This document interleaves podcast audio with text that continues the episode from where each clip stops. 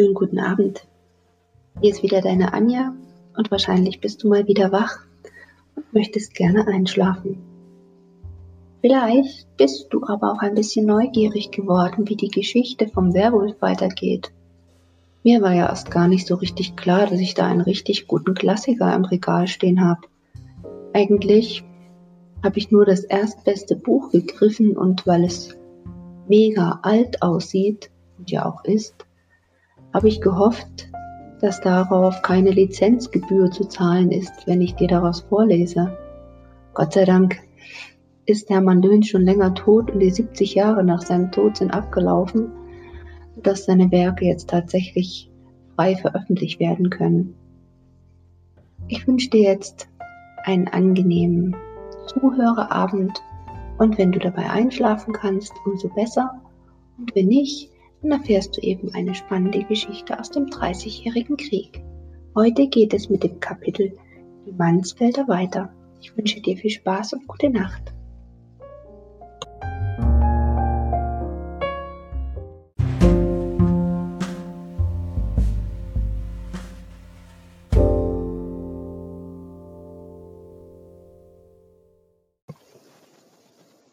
Die Mansfelder. Als er am anderen Morgen durch die Heide ging, lachte er auch vor sich hin, aber nicht mehr über die Geißler, denn die hatte er längst vergessen.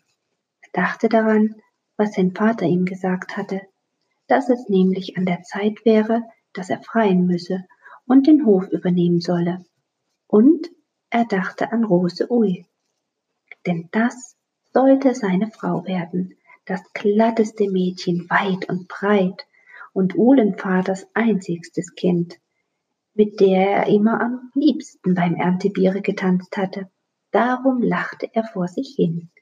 Er drehte eine Maiblume, die er an der alten Walburg im Holze abgegriffen hatte, zwischen den Zähnen und sah über die Heide, die ganz grün von dem jungen Birkenlaube war und ganz blank von der Sonne. Vom Bruche her kam zwischen den hohen, Machsangelbüschen ein Mann angegangen. Er blieb stehen, zeigte mit dem Finger auf die Blume, die Harm im Munde rielt, griente und sagte, Fricke Blumen, wer die bricht, Junggeselle bleibt er länger nicht. Harm lachte und gab ihm die Hand. Immer musste er sich wundern, wenn er Uhlenvater sah, denn der war so ganz anders als alle Leute, die er kannte.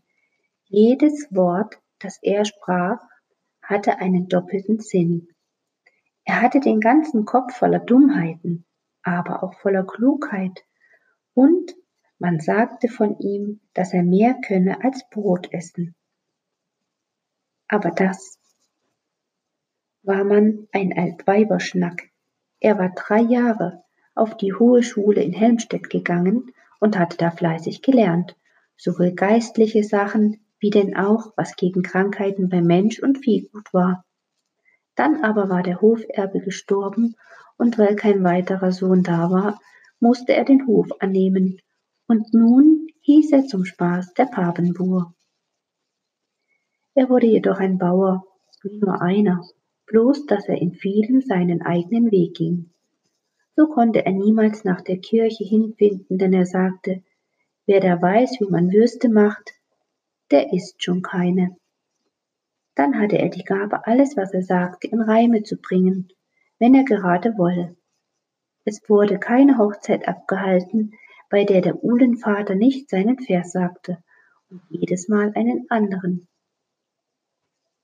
Er hatte Augen, die hatten gar keine Farbe. Wie Wasser sahen sie aus. Die wenigsten Menschen hielten ihnen stand. Und wenn er ihnen einen Hund ansah, und war der auch noch so böse, er machte, dass er fortkam. Nun stand er da, als wenn er nicht bis drei zählen könnte, griente und sagte, indem er auf das Schießgewehr wies, das Harm auf dem Rücken hatte, all wieder nach dem Saufang. Und dann lachte er lauthals, denn der Saufang war dicht beim Uhlenhofe, und wenn Harm am Saufang war, dann dauerte es nicht lange, und Rosa hatte vor dem Hofe zu tun. Das war auch jetzt so. Als Wulf dort angekommen war und gesehen hatte, dass der Fang noch aufstand, steckte er drei Finger in den Mund und pfiff wie der Schwarzspecht. Es dauerte eine Weile, da hörte er hinter sich ein Geräusch, und als er sich umdrehte, sah er bei einer Eiche etwas Feuerrotes, und das war ein roter Rock. Und nun gab es ein Jagen um den Bau und dann ein Quieken. Ach Junge, pustete das Mädchen und ihre Brust ging auf und ab. Du bringst mich ja rein von Atem und das schickt sich wohl? Aber dann ließ sie sich doch dahin ziehen, wo das Moos ganz eben und trocken war, und ließ sich küssen und küsste wieder und zählte, wie oft der Kuckuck rief. Denn so lange sollte sie leben. Aber er rief bloß zweimal und da sagte sie, so ein fauler Hund, und lachte dabei.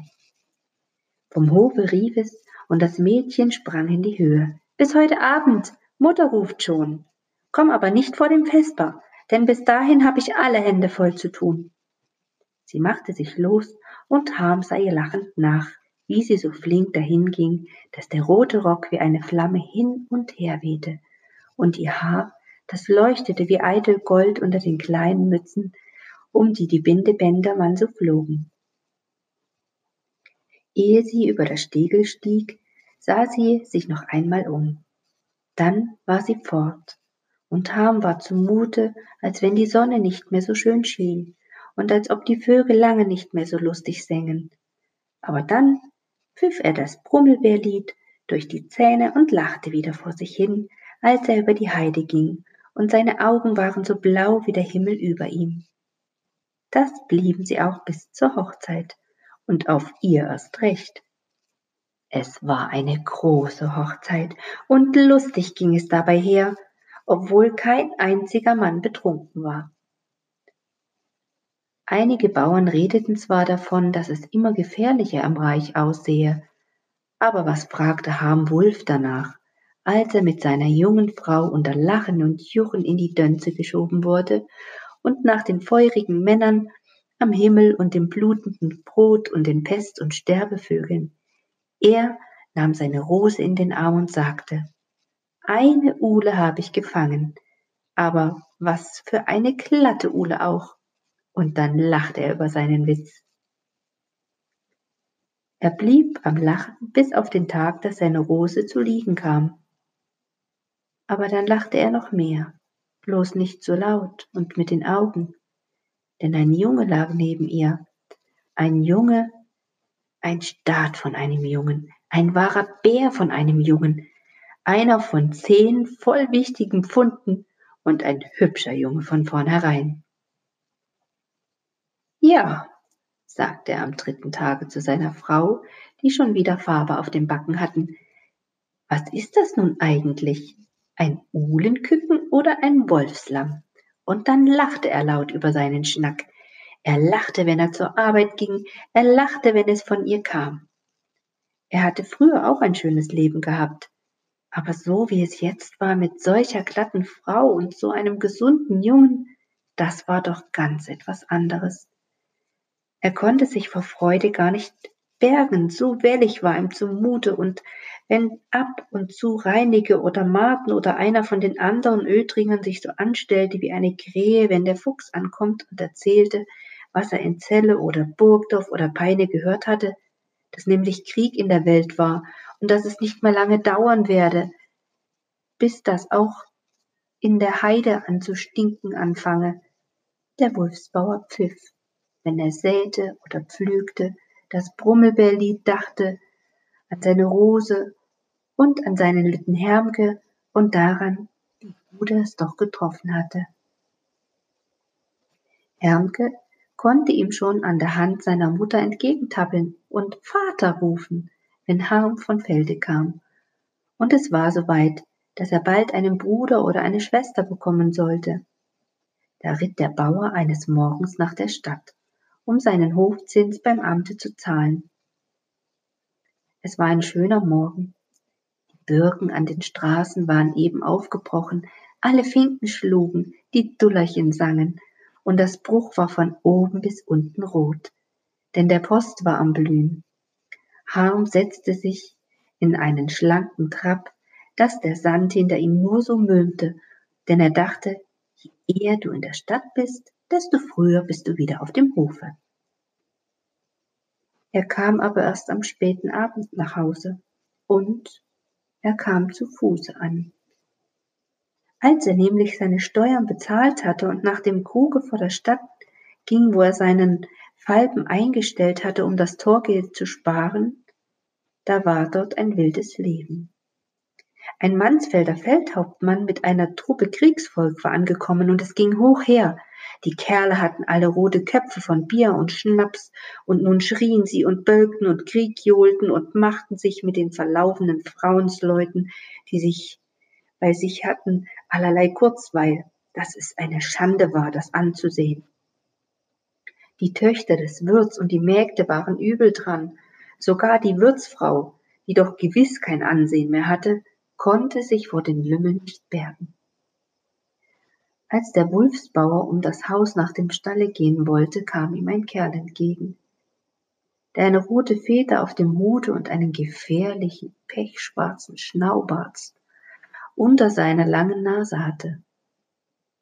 Als er den Bauern sah, juchzte er laut auf, nahm ihn in den Arm, küsste ihn auf beide Backen, das Harm der Schnapsgeruch um die Ohren schlug, fasste ihn an den Schultern, hielt ihn von sich ab, lachte über sein ganzes gelbes Gesicht, nahm ihn wieder in den Arm und brüllte. Bruderherz meiniges, wie lange haben wir uns wir nicht gesehen? Aber die Freude, die Freude, und auf was wollen wir aber einen trinken? Er zog den Bauern, der gar nicht wusste, was davon gehalten werden solle, unter das Fenster und schrie, Frau Wirtin, zwei Bier für meinen Freund und mich, wo ich so lange nicht gesehen hab. Die Großmagd brachte das Bier, aber als der fremde Kerl sie in den Arm kniff, machte sie Wulf mit den Augen Zeichen, denn sie war eine Häuslingstochter aus Ödringen, und als der Reiter das Bier hinnehmen wollte, suchte sie, juchzte und ließ beide Krüge fallen. Der fremde Mensch schimpfte Mord und Brand, aber da rief der Hauptmann und er musste fort. Als Harm schnell machte, dass er weiterkam, winkte ihn Trine Reinke auf die Diele. Ulfsbauer, sagte sie, um Christi Blut und Wunden, dass du bloß den Ludervölkern nicht Bescheid rufst. Wer Bescheid tut, der ist angeworben. Kiek, da ist Krischer Bolle, den haben sie schon eingeseift, die Dölmer. Mit jedwedem hat er auf Bruderschaft angestoßen und nun hat er den bunten Lappen um den Arm und kann sich morgen für Gott und Deibel totschießen lassen. Ängstlich sah ihn das hübsche Mädchen, das auf dem Wulfshofe als Lütjemarkt angefangen hatte, in die Augen. Sieh man bloß zu, dass du weiterkommst. Je eher, dass du fortkommst, je besser ist das für dich. Das sind keine Menschen nicht, das ist das reine Vieh, oh Gott. Sie schlug die Schürze vors Gesicht und weinte los. Na dern, beruhigte Harm sie, indem er sie auf die Schulter schlug. Das ist alles meinen Übergang. Aber recht hast du, wer hier nichts verloren hat, soll sich auch nicht weiter aufhalten. Er bezahlte die beiden Krüge Bier, gab dem Mädchen ein Bringegeld und ging nach den Ställen. Da war es noch toller als vor dem Hause. Sieben Rossknechte einer noch schlimmer aussehend als der andere, hielten einen alten Drödeljuden zum Besten, spuckten ihm in die Hände, warfen ihm seine Waren durcheinander und wollten ihn zwingen, Schweinewurst zu essen. Drei andere stachen eine Sau ab, einer machte sich mit einem Tatarenmädchen, das knapp zwölf Jahre alt sein konnte, zu schaffen, ein anderer lag besoffen auf dem Mist, und noch einer hatte einen Hahn in den Händen und drehte ihm den Hals ab. Gottes Wunder, dachte der Bauer, was ist das für eine Zucht und Wirtschaft? Er drückte sich an den betrunkenen Völkern vorbei und ging in den Pferdestall. Sein Falber war da, hatte aber ein herrschaftliches Geschirr um und zwei Mantelzäcke aufgeschnallt. Er schirrte ihn ab, machte sich ein Halfter aus einem Ende Strick und führte das Pferd aus dem Stalle. Schon war er meist vom Hofe, da kam ihm ein Reiter, der einen roten Bart hatte, der ihm bis über den Kragen hing, entgegen und schnauzte ihn an, wo er mit dem Pferd hin wolle. Das ist doch von jeher mein Falber gewesen, gab ihm der Bauer zurück. Viertel, Toni, Peter, Watzlaw, daher, daher, schrie der rotbärtige Mensch. Wem ist das Pferd hier, diesen Mann oder dem Korporal Tillmanns Ansbach? Hä? Ruft ihn mal her. Wollen doch sehen, wessen Wort hier mehr gilt.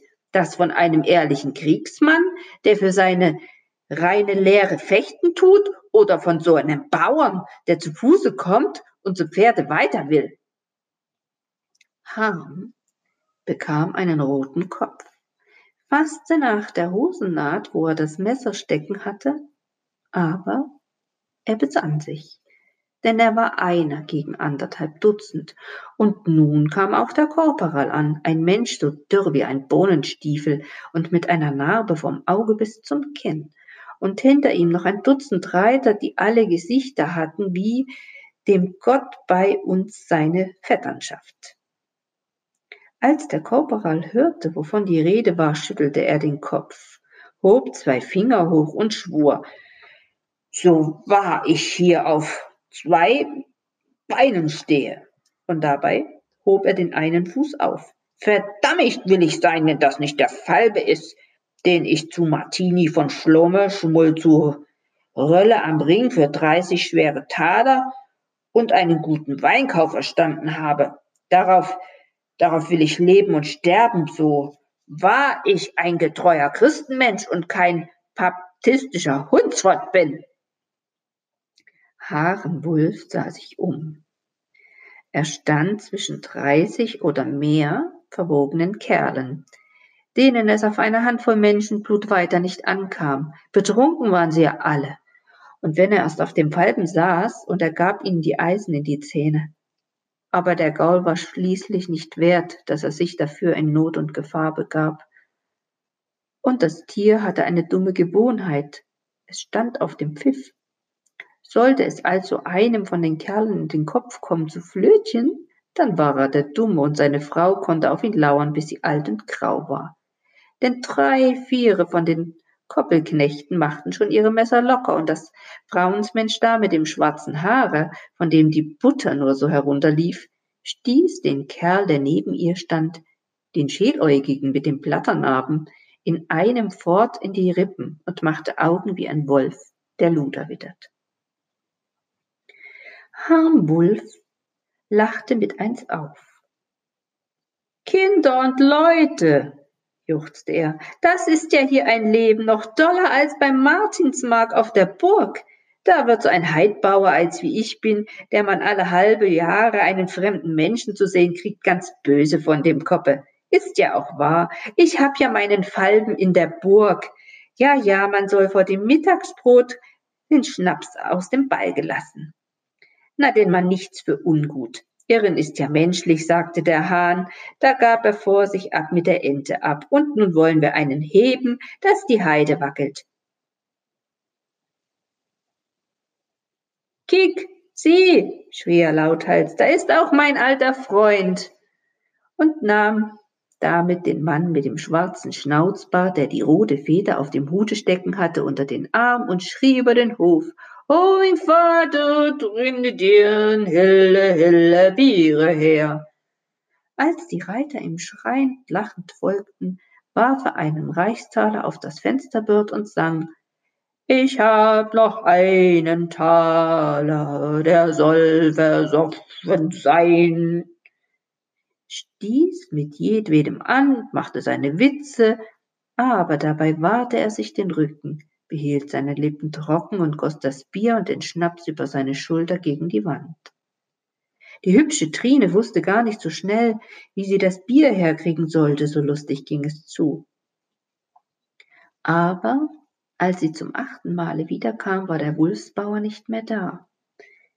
Er hatte einen Witz von Uhlenvaters quantester Sorte zum Besten gegeben, und als die betrunkene Bande vor Lachen nicht mehr wusste, wo sie bleiben sollte, und einer dem anderen, der sich auf die Landsprache nicht verstand, verklarte, was der Bauer gesagt hatte, und sich auf die Reithosen schlug und wie ein Ochse brüllte. Da gab Wulf der Wirtin etwas in das Ohr, und auf einmal schrie die, das Essen ist da zum Essen. Da standen alle auf und Wulf drückte sich hinter die Bäume. er kam glücklich davon. Einen Koppelknecht, der ihm in die Möte kam, stieß er mit der Faust unter das Herz, dass der Mensch ohne ein Wort in die Jauche schlug. Der Rotbart fragt ihn, Bruder, lieber Bruder, trinken wir noch eins? Aber er gab ihm einen Buff, dass der Kerl mit dem Kopfe in die Hecke schoss, und als das Tannenmädchen Hallo schreien wollte, machte er ein paar Augen und hielt ihr das Messer vor das Gesicht, dass sie erst so weiß wie ein Betttuch wurde, ihn dann anlachte und sagte, Ah ja, so ein starkes Mann, hübschers Mann. Er aber trat sie vor sich weg und sprang in den Busch, und als er erst dort war, da verholte er sich, bis die Zähne durcheinander machte eine Faust und fluchte. Ich sollte man bloß, ich sollte man. Wenn ich noch ein lebendiger, lediger Kerl wäre, dann solltet ihr mir den Falben bezahlen, was er wert ist, ihr Schweinepack. Aber als er dann in der Heide war, beruhigte er sich. Und als er meist beim Hofe war und seine Frau ihm entgegenkam, ganz weiß im Gesicht und ordentlich blau unter den Augen, denn noch kein Mal war er so lange ausgeblieben, da konnte er schon wieder mit dem Munde lachen und ihr das, was ihm zugestoßen war, so erzählen, als wenn das bloß ein dummer Spaß gewesen wäre. Doch als er hinterher in der Butze lag und überdachte, wie es ihm gegangen war, machte er die Finger an beiden Händen krumm. Wenn er nicht an seine Frau gedacht hätte, die dann neben ihm lag und so ruhig schlief, als wenn es auf der Welt nichts und weiter nichts als lauter Engel gab, dann hätte er am liebsten geflucht wie sein Schwiegervater, wenn der sich ganz falsch vor loslegte. Das tote Pferd soll ich schlagen, hätte er geflucht. Aber so lag er da, ohne sich zu rühren, obzwar ihm stickend heiß war. Dem Morgen hatte er noch das Brummelbärlied durch die Zähne geflötet, als er nach der Stadt tritt, und jetzt, jetzt lag er da und dachte an das Lied, das der rotbärtige Dicke Kerl ihm das Gesicht gebrüllt hatte. Derselbe Kerl, dem er nachher einen Heckenstößer gezeigt hatte. Wie ein unkluges Stück Vieh hatte er gebrüllt. Der Mansfeld kommt.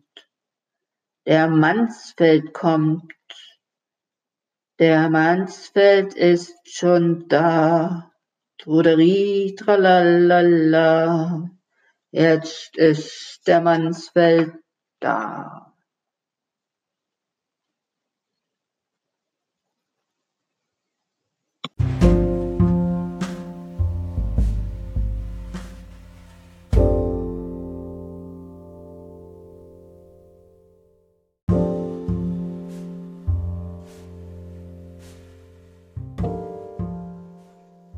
So, der Mannsfelder ist da.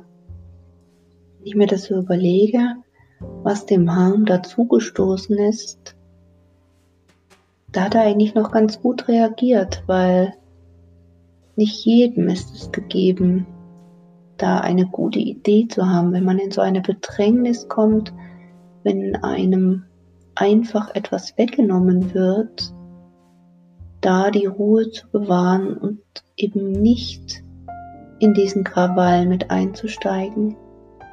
Ich bin mir sicher, wenn der Harms darauf bestanden hätte, zu sagen, das ist mein Falbe, dann hätte das dort Mord und Totschlag gegeben. Aber stattdessen war er clever, hat sich darauf besonnen, was ihn antreibt, was ihn glücklich macht, seine Familie, sein Zuhause und dass es eben nicht die Sache wert ist, für ein Stück Hab und Guts war aber eben doch nur ein Falbe, da sein Leben aufs Spiel zu setzen. Stattdessen hat er in sein Leben investiert, indem er diese dumme Trunkenboldenbande, ja, ein Stück weit hat er sie ja manipuliert, er ist voll auf ihr Level eingestiegen. Und hm, eigentlich hat er sich da in gewaltfreier Kommunikation geübt. Ich kenne ja das Buch nicht, aber ich bin echt gespannt, wie das hier weitergeht, weil ich bin jetzt wirklich ein Stück weit neugierig geworden, was dem Harms da passiert. Ich habe ja, als ich recherchiert habe, ob das Buch einfach so gelesen werden darf, ein bisschen was darüber erfahren und das hat mich jetzt wirklich angefixt. Also ich will jetzt wissen, wie die Sache weitergeht und wie aus dem Harms eben jemand wird, der schwere Verluste hinnehmen muss, der eben ein Stück weit auch sein Lachen verliert. Und vielleicht begleitet ihr mich die eine oder andere Nacht dabei. Für heute mache ich jetzt einfach mal Schluss und hoffe, dass ich gut schlafen kann. Euch wünsche ich eine gute Nacht da draußen und ich freue mich, wenn ihr den Podcast abonniert und so die eine oder andere Nacht zur Ruhe kommt. Vergesst bitte auch nicht, mir eure Wünsche zu schicken, was ihr gerne mal hören möchtet oder wenn ihr einen Tipp habt, was euch vielleicht noch besser gefallen würde, dann scheut euch nicht. Gerne könnt ihr mir auch erzählen, was euch nicht schlafen lässt. Dann gibt es auch dafür vielleicht die eine oder andere Anregung. Ja, und jetzt, gute Nacht.